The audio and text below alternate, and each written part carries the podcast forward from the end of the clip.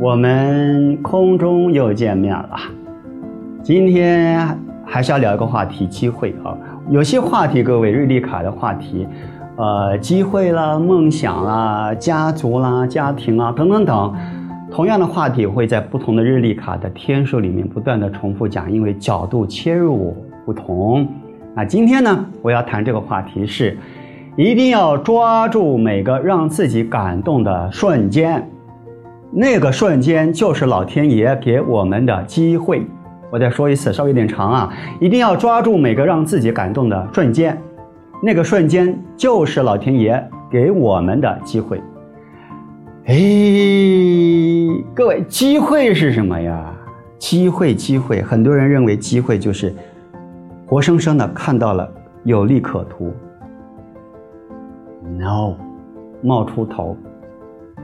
冒出头，加上你的感觉，嗯，这个才是机会。我再说一次，机会不是您看见的，活生生的看到了原型，我可以拿得到，这个不是机会哈。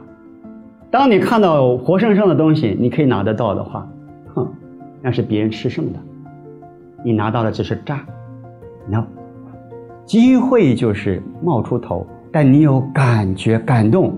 但可能大家都不认同，或是不看好。来，这个拿起来，这个是机会。一个真正聪明的人拿到这个，大家不看好，所以我拿走了，我可以创造它。所以，想要创业的朋友们，或是刚在这个创业的路上的朋友们，耐得住性子。第二，改变思维。当你在做市场预判的时候，你一定要找出简单的测验方法。你的决定，大家不看好，但你就瞎开心。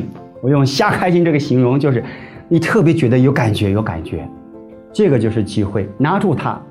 但是最重要的，当然还是后面的操作啊，不能只拿了开心，然后就不了了之，不行。